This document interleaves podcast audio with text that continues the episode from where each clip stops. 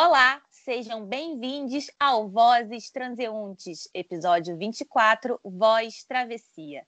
Para você que está chegando agora, nós somos vozes que buscam preencher espaços vazios através da leitura de pessoas que abraçam o feminino. Eu sou Mariana Rodrigues e essa é minha voz. Vozes transeuntes resgata o costume da leitura e da escuta, reaproxima os sujeitos através da poesia das palavras. Nossas vozes estão aqui e em qualquer lugar. Eu sou Lucélia Pontes e essa é a minha voz.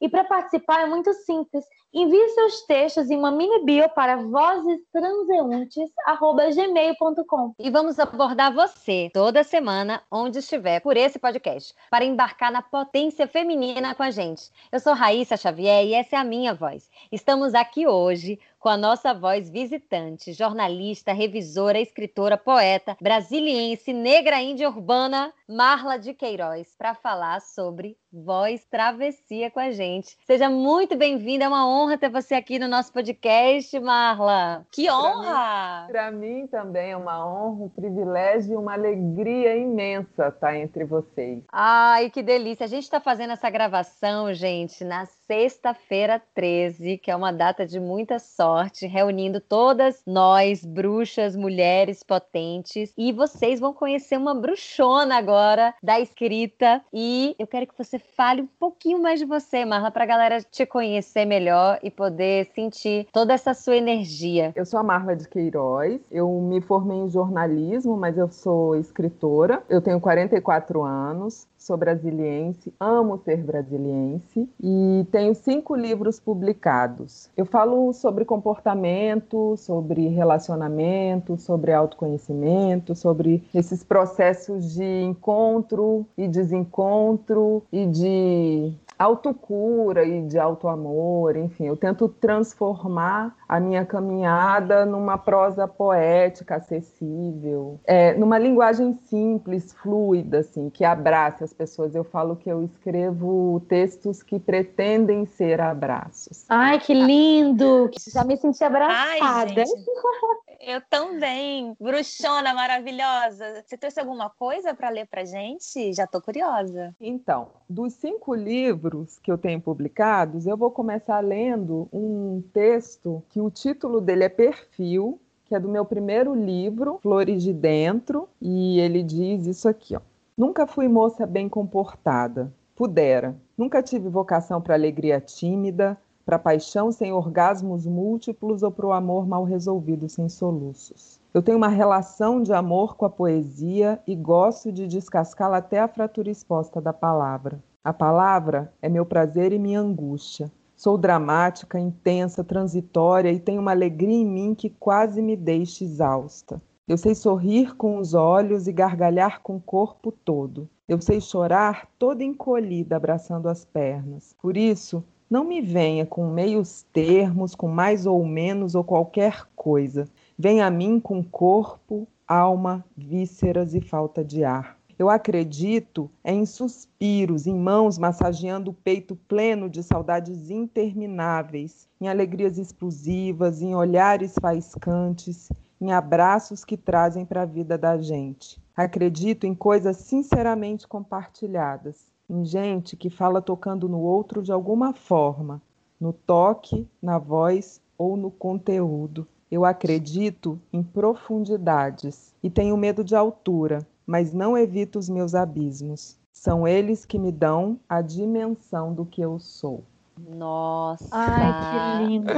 que bom que vocês gostaram. Nossa, gente, eu também sou uma pessoa de profundidades. Só nesse texto a gente já vê a sua intensidade, né, Marla? Você coloca, assim, essa intensidade nas palavras, a gente consegue sentir. É, é maravilhoso isso, né? Esse texto, você falou pra gente que ele é muito utilizado na internet e coloca o nome da Clarice Lispector, não é isso? É, ele ficou, ele caiu na página do Pensador e, e alguns textos meus assim circulam não na internet, né, com, com autoria errada, assim. E esse especificamente é, sempre circulou como sendo da Clarice Lispector. Hoje em dia, é, as pessoas que compraram esse livro já vão lá e falam: não, esse texto não é da Clarice. Já fizeram uma página que é específica para isso, para corrigir, né, a autoria de textos. Já avisaram que, que é meu, até porque eu acho assim, eu tenho uma grande influência da Clarice na minha vida. Eu lembro que quando eu li Clarice,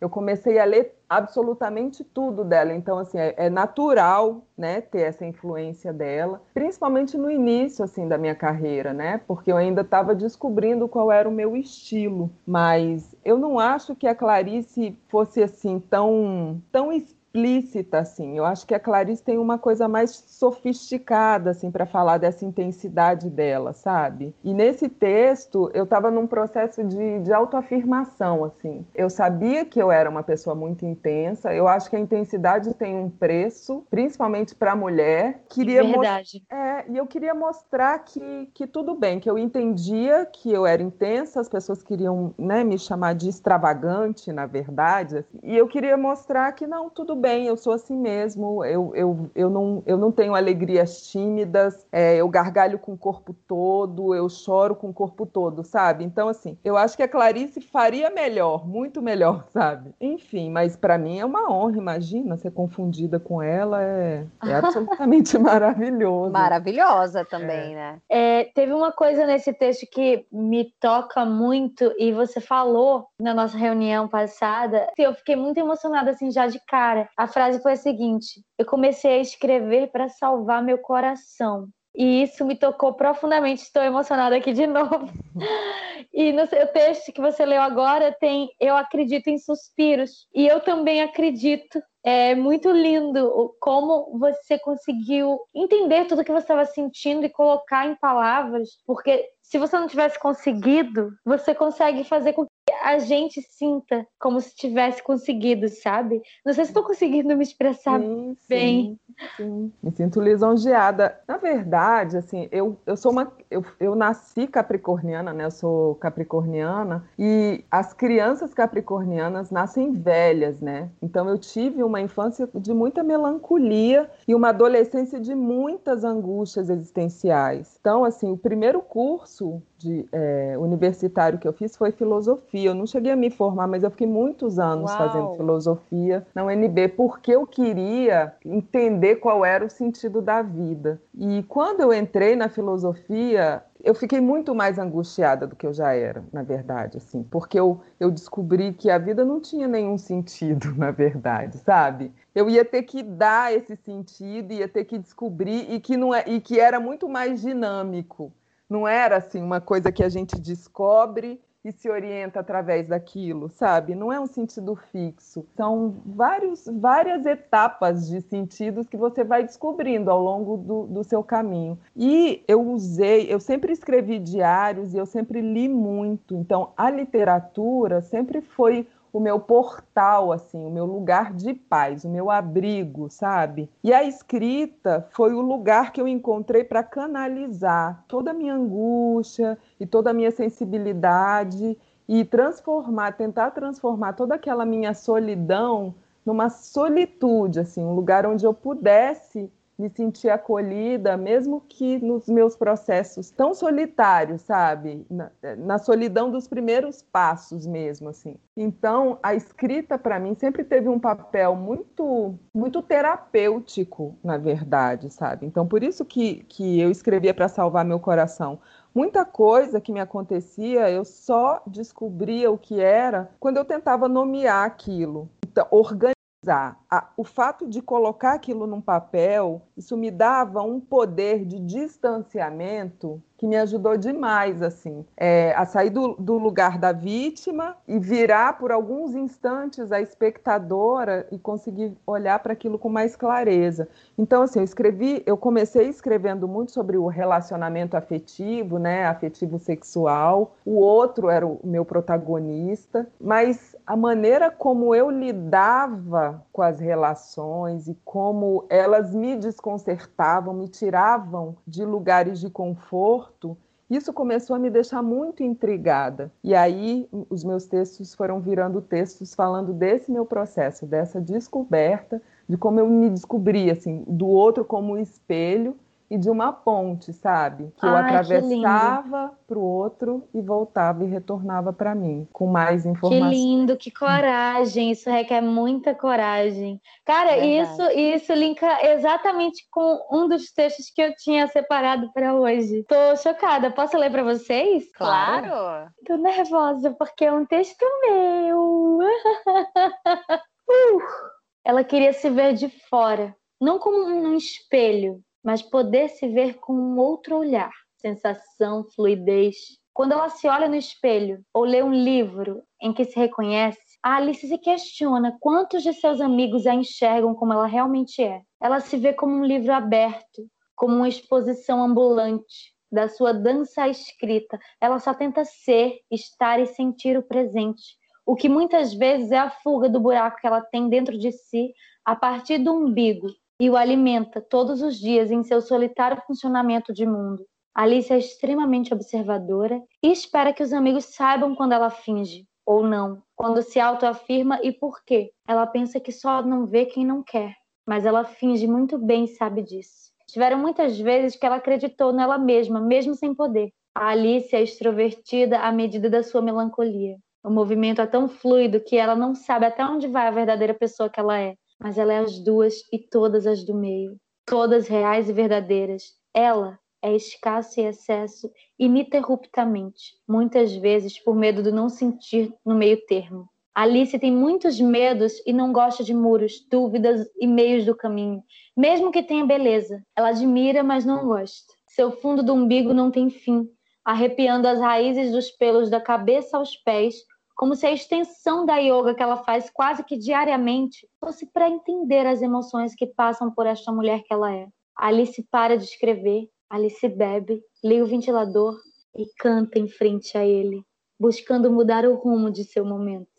Ela precisa explodir e com o barulho do ventilador e da obra da sua rua, fica muito mais fácil ninguém perceber, a não ser que a leiam ou a enxerguem. Não é difícil. Ela deixa as sublinhas quase que escancaradas. Só não vê quem não quer. Alice é o alicerce puro. Que lindo! E é a travessia dessa mulher, dessa Alice, que é você e tantas outras, do início, passando por todas as personas dela, né? São várias. A gente tem várias mulheres dentro da gente, a gente precisa aceitar, inclusive todas elas, abraçar, acolher. E até o final, eu amei isso, escasso e excesso. Tem uma coisa que eu ia falar no texto da Marla, essa intensidade que ela traz e que a Alice também é, eu acho que tem algo que é muito forte, que eu acho que todo escritor acaba tendo isso muito potente, que é você estar 100% presente esse observar da gente da vida que traz esse olhar que você a gente consegue mostrar aqui para vocês, sabe? É mostrar mesmo essa, essa intensidade transbordando nas palavras por causa desse momento presente que a gente vive. E é isso que nos salva, é isso que não nos deixa tão solitárias, sabe? É isso que, que transforma em solitude, porque a gente está em contatos presente aqui com a natureza, com tudo que está acontecendo no momento e tudo vira poesia. Amiga, para mim tudo é poesia, basta olhar. A, a decisão é, é, de quem olha, sabe? Concordo. Agora, Lu, me diz uma coisa. Esse textinho maravilhoso que você leu é do seu filme, Alice? Não, mas é de um projeto maior.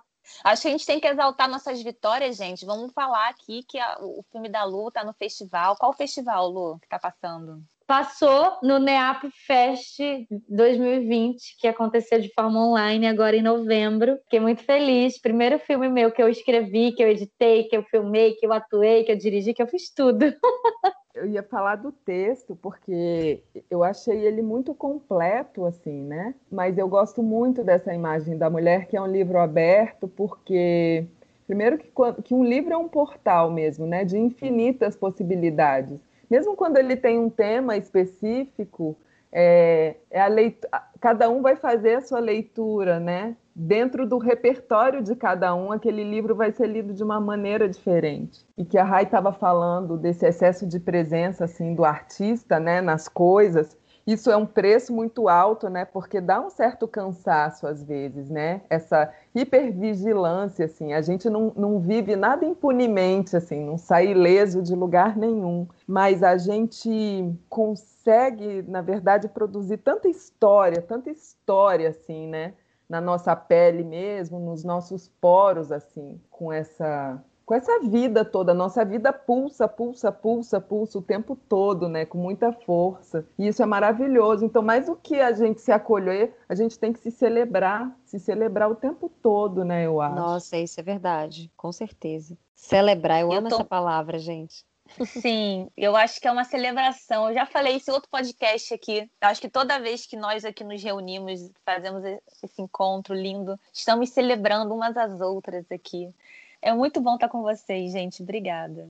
Linda. Eu agradeço também. Teve uma coisa que você falou, Marla, na nossa reunião que me chamou muita atenção sobre essa coisa da intensidade ser diferente da excessividade. Eu fiquei assim interessada nisso, assim, para você falar um pouquinho mais nessa travessia dessa descoberta da intensidade e essa diferença da, da excessividade, enfim é interessante porque eu demorei muito para perceber isso, assim, né? Eu, eu comentei com vocês, eu passei muito tempo dando nomes errados para as minhas emoções, então eu procurava soluções que não me serviam. E uma das coisas que eu usava muito assim para me autoafirmar era falar da minha intensidade, da minha intensidade. Só que muitas vezes eu estava sendo apenas excessiva sabe? Assim, às vezes eu estava sendo apenas inconveniente, às vezes eu estava só transbordando de uma maneira assim que eu tinha que espirrar no outro, sabe? E hoje em dia eu vejo assim, eu me sinto muito mais intensa do que eu era quando eu era mais jovem. Por quê? Porque a minha intensidade é uma, é uma força concentrada, assim, sabe? É uma concentração mesmo. Não estou falando de uma limitação,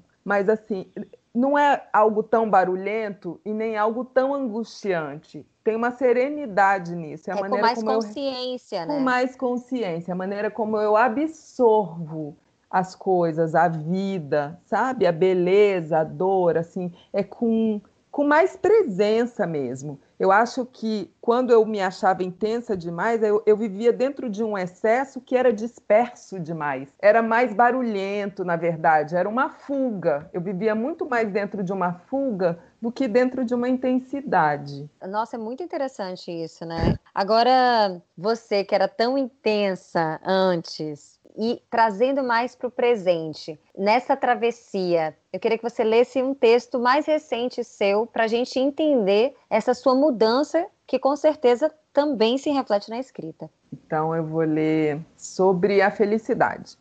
Fosse tristeza, uma espécie de sujeira, eu chorava no chuveiro que era para a água limpar. A água doce que escorria por cima da água que salgava os meus olhos era feito um soro que curava o choro, mas não curava a tristeza, porque tristeza não se cura com choro. Às vezes, abranda temporariamente para doer mais seca. Então eu vivi essa época em que a melancolia me fazia tomar três banhos por dia, que era só no chuveiro que eu podia sofrer mais alto, porque no silêncio a dor latejava mais dura e eu queria maciar qualquer maneira de aguentar, mas eu era triste. É por isso que eu vivia buscando alegria nas coisas e espremendo tudo para cavar prazer. Só que a infelicidade efemerava toda a graça que eu conseguia, porque eu não investigava nada, eu só fugia. Talvez por isso eu não conseguisse a simplicidade do riso. Qualquer coisa eu explodia uma gargalhada feito um soluço. Viver doía de todo modo e em tudo. Hoje, quando eu sinto uma espécie de nervoso, eu tomo três goles d'água, faço uma reza curta, invento uma frase mágica e repito, repito, repito até acreditar que é para ser feliz que eu estou aqui, prosperidade de tudo que é bom, me alcança, abraça e faz morada. A dor vai passar, vai passar. A frase cada hora sai de um jeito, mas isso é o menos importante. Eu trago minha alegria para o altar do corpo e tento a comunhão de tudo. E dá certo porque hoje todo desperdício de energia eu investigo.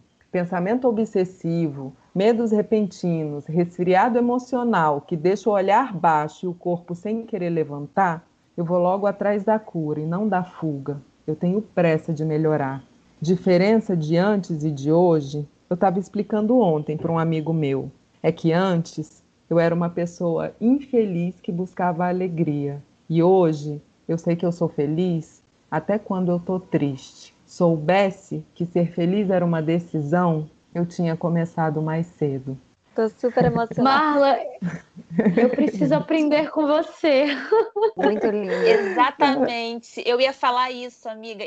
É uma lição de vida texto maravilhoso. Mas, mas, vocês são muito jovens ainda, gente. Eu tô com 44 anos, eu passei por tantas etapas que assim, o envelhecimento tem que trazer alguma sabedoria para compensar, sabe? Essa serenidade que vem, esse olhar assim mais distanciado e conseguir ver uma trajetória, entender que naquele momento que você tinha toda aquela juventude, a sua impulsividade te levava para caminhos que depois você por eles. Isso, assim, essa é a parte boa de ter 44 anos, sabe? De poder olhar para isso, assim, falar: ah, mas tá, tudo bem, eu já me diverti o suficiente. Agora eu vou me divertir de outras maneiras, sabe? Então é isso, assim. Mas vocês têm uma caminhada longa ainda pela frente.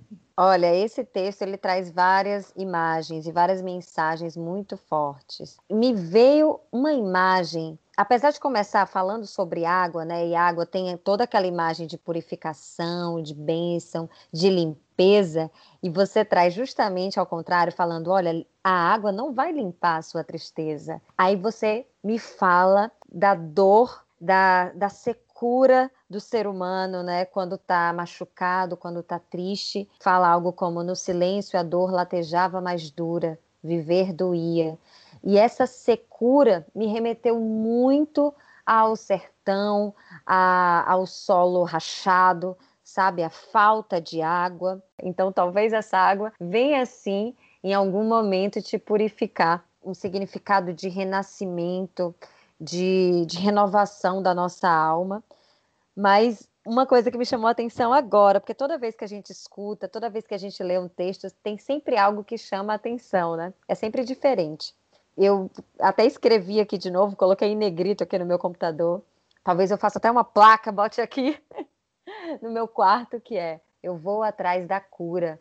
Agora o que me interessa é ir atrás da cura. E claro, o final, né, gente? Se a gente soubesse que felicidade era uma escolha, é claro, todo mundo teria escolhido antes. Porque saber que até mesmo nos momentos de tristeza, que saber que aquele sentimento vai passar, né? É, a gente pode ser feliz, mas que a gente só precisa deixar ir aquele sentimento e, e ser grato ao que está acontecendo por todas as bênçãos da nossa vida. É, eu acho que isso é, é ser muito sábia na vida. Obrigada por esse texto, está muito incrível. Sabe que um amigo me perguntou assim, o que foi, assim, se eu pudesse dizer um momento para mim que, que foi assim é, a, a, grande mudança na minha vida, eu disse para ele, assim, eu parei para pensar, não tinha pensado nisso, mas foi o momento que eu, que eu tive uma perda muito grande e a partir desse momento eu parei de temer a dor. Eu acho que a gente se limita demais quando a gente fica, fica com medo da dor. Por exemplo, quanta gente fica dentro de uma relação com medo da, do sofrimento, da dor que vai sentir na separação mas está doendo do mesmo jeito junto, né? Então, assim, quando eu parei de temer a dor, porque no final das contas a dor só vai doer, só vai doer. E até Sim. isso, ela tem um prazo de validade, sabe? Ela não vai fazer nada além disso. Agora, se eu permitir, se eu acolher isso, se eu ficar presente nela, ela vai doer e ensinar.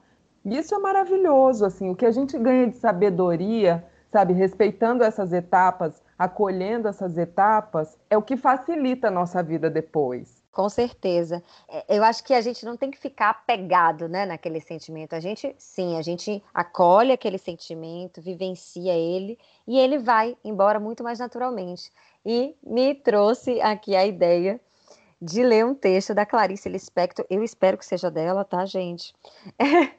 e que ela fala justamente. ela, ela fala justamente essa coisa que muitas vezes a gente fica batendo no mesmo lugar e, na verdade, a gente não está vendo outro caminho. É como se, quando a tristeza chega, a gente quer se apegar a ela e fica só batendo nela, não deixa ela passar, né?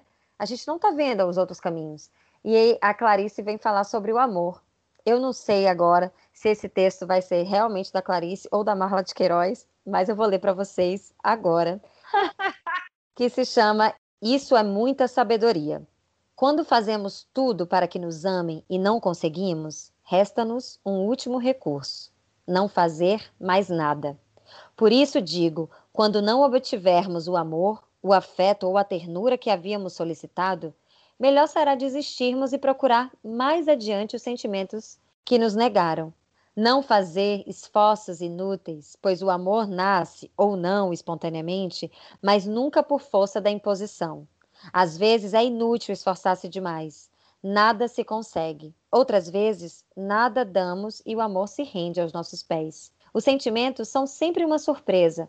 Nunca foram uma caridade mendigada, uma compaixão ou um favor concedido. Quase sempre amamos a quem nos ama mal e desprezamos quem melhor nos quer. Assim, repito, quando tivermos feito tudo para conseguir um amor e falhado, resta-nos um só caminho: o de mais nada fazer. Clarice Lispector. Ah, gente, pelo... ela é pleníssima demais. Ela, é... ela não põe nenhuma palavra a mais nem a menos, assim, né? Ela é certeira demais. Pelo amor de Deus, Clarice é poderosa. Puro poder. Eu gostaria só de, eu gostaria só de fazer assim. Ai, Clarice, porque é sempre isso quando eu escuto ou leio ela. Ai, Clarice. Um suspiro, né? Um alívio. É minha melhor amiga, eu falo assim. Minha amiga de infância, na verdade. Ai, gente, pegando o gancho da Clarice, eu queria saber se eu posso ler para vocês. Por favor. Sou composta por urgências. Minhas alegrias são intensas, minhas tristezas absolutas. Me entupo de ausências, me esvazio de excessos. Eu não caibo no estreito, eu só vivo nos extremos. Eu caminho desequilibrada, em cima de uma linha tênue entre a lucidez e a loucura de ter amigos, eu gosto porque preciso da ajuda para sentir. Embora quem se relacione comigo saiba que é por conta própria e alto risco. O que tenho de mais obscuro é o que me ilumina, e a minha lucidez é que é perigosa, como dizia Clarice Lispector. Se eu pudesse me resumir, diria que sou irremediável. Alguém conhece essa autora? Esse texto é meu, do meu, do meu livro Ainda é muito cedo para ser tarde demais. Sabe? Esse é outro que circula também com a autoria dela. Mas é porque, eu não sei se você viu agora no final, que tem uma frase que fala e a minha lucidez é que é perigosa, como dizia Clarice Lispector. Aí as pessoas, eu acho que elas confundem, porque assim, eu estou dizendo que, que eu peguei uma frase da Clarice no texto e acho que confundem como autor, a autoria dela. Não, não sei exatamente o que acontece. Eu acho que é um tipo de escrita. Olha, tem é. alguma relação. Vocês são melhores amigas. Tem algo que está ali que as pessoas é falam. É de outras vidas. Tem uma coisa que conecta muito é que você vai vai introduzindo a gente ali, ali, ali. Daqui a pouco você fecha de uma outra forma surpreendente. E Clarice também faz isso de forma estupenda. Então, assim, e você também. Então, assim, por isso, entendeu? É só porque você, vocês conduzem muito incrivelmente, sabe? Mas eu acho que a Clarice não era tão. Eu não sei qual a palavra usar. Assim, ela era mais, mais elegante, eu acho, mais sofisticada. Ela tinha um pouco um pouco mais misteriosa, sabe? Eu acho que nos meus textos eu não consigo imaginar Clarice escrevendo um texto desse, por exemplo, sou composta por urgências, minhas alegrias, não sei o quê. Minha... Eu não sei, assim, eu acho que, que é, é over para ela isso, sabe? Mas enfim, em terra de internet, né? Quem descobre o autor é rei. Marla, Estou tão feliz com essa conversa que a gente teve. A gente está chegando ao final. Nossa, o tempo passou super rápido. Eu não sei se ainda dá tempo de ler um texto, se você tiver um texto pequenininho, Sim. algo menor, para a gente poder finalizar a nossa conversa aqui com ouvindo você mais um pouco. Seria uma honra. Tá, eu vou fechar com um que é do meu livro, do meu segundo livro, Quando as Palavras se Abraçam, que eu acho que é um texto assim de empoderamento mesmo. E ansando os ventos. Entre um cigarro e uma fresta de desespero, eu escolho a palavra. Tenho raiva de dores que me calam fundo. Filha de ansando os ventos, eu mudo a direção das chuvas se pretendo outro tempo ou momento. Meu corpo é cais e mar aberto, meu coração é caos, céu encoberto. Minha mente, esse relâmpago de luz. A escolha é sempre extrema, não me comovem tuas palavras tão amenas. Então, que minha sede traga tempestades e que meus seios incitem teus maiores incêndios. Não gosto de superfícies ilesas, eu busco de dentro. Posso transformar tristeza em raiva para sentir mais força. Posso afogar minha doçura num rio de águas tão enjoativas, mas sei reverenciar o mar que temo. E quando eu te tiver nos braços, me escuta. Você terá a realidade dos teus sonhos. Não pretenda minha fúria, queira-me mansa. Não pretenda minha mansidão, queira-me intensa. Perceba quando eu digo um sim dentro de um não. E quando eu te tiver nos braços, me escuta. Só te restará a escolha entre a tempestade e o furacão. Uau! Uau! É, quando eu termino Gente. tempestade e o furacão, eu já penso assim, bem, vai ter que ser corajoso, então ele já está assim, a 500 metros de distância, né? Eu vou te falar que a gente não podia terminar melhor, porque você trazer Yansan aqui, a força dos orixás. Eu sempre trago os orixás aqui para esse podcast. Fico muito feliz, grata e a gente fica com essa capricorniana, quase escorpiana de tanta intensidade, filha de Ansan, dos ventos, essa tempestade, esse furacão que é Marla de Queiroz. Ela tem cinco livros publicados. Pesquisem, comprem, tem na Amazon, tem na estante virtual. Procurem ela no Instagram, arroba, fala aí, Marla. Arroba Marla de Queiroz e arroba Marla de Queiroz Textos. Olha aí, então entrem, pesquisem, comprem os livros, valorizem os nossos artistas, as nossas artistas, essas mulheres poderosíssimas. Marla, muita alegria te ter aqui nesse podcast. A sua inteireza me comove e me faz querer ser cada vez mais inteira também. Muito obrigada. Que lindas! Olha, eu agradeço muito o convite. Eu acho maravilhoso sermos tantas e na individualidade ainda assim sermos tantas também. No coletivo a gente tem tanto para compartilhar, né? Tanto para para oferecer para o mundo. Eu acho que cada vez mais as mulheres estão mais unidas e, e, só pode sair expansão disso tudo, né? Uma expansão lírica, assim, e lúdica. Então, acho que a gente tem mesmo que se dar as mãos e, e celebrar. Ai, que lindo, Marla, obrigada. A gente está encerrando. Esse é o último episódio com convidadas desse ano. Ano que vem a gente volta com novidades. Obrigada, Marla, por você estar aqui, por ter compartilhado tanto. E vamos levar para a vida os seus textos. Obrigada. É isso, gente. Uma delícia compartilhar essa travessia, mostrar a travessia da Marla de Queiroz aqui. Continue com a gente, continue escutando a gente. Se você quiser participar, não deixe de mandar os seus textos para vozestranseuntes.gmail.com. Fala com a gente que a gente está sempre aqui para te escutar e para ler para vocês.